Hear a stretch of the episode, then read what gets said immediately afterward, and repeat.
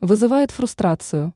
Орбан раскрыл, чем для Европы чревато быстрое развитие Азии. Премьер-министр Венгрии прокомментировал быстрые темпы экономического развития Азии. Он заявил, что в мире идет великая перестройка, что негативно отражается на странах Европы. Такое мнение Виктор Орбан выразил в ходе выступления на венгерско-вьетнамском бизнес-форуме. Слова политика цитирует РИА Новости. Как считает Орбан, экономика мира постепенно перестраивается. Азиатский мир при этом развивается с огромной скоростью, и Европа не может за ним поспеть. NLT. NGT. В Европе это невозможность успеть за темпом Азии. Прим. Red.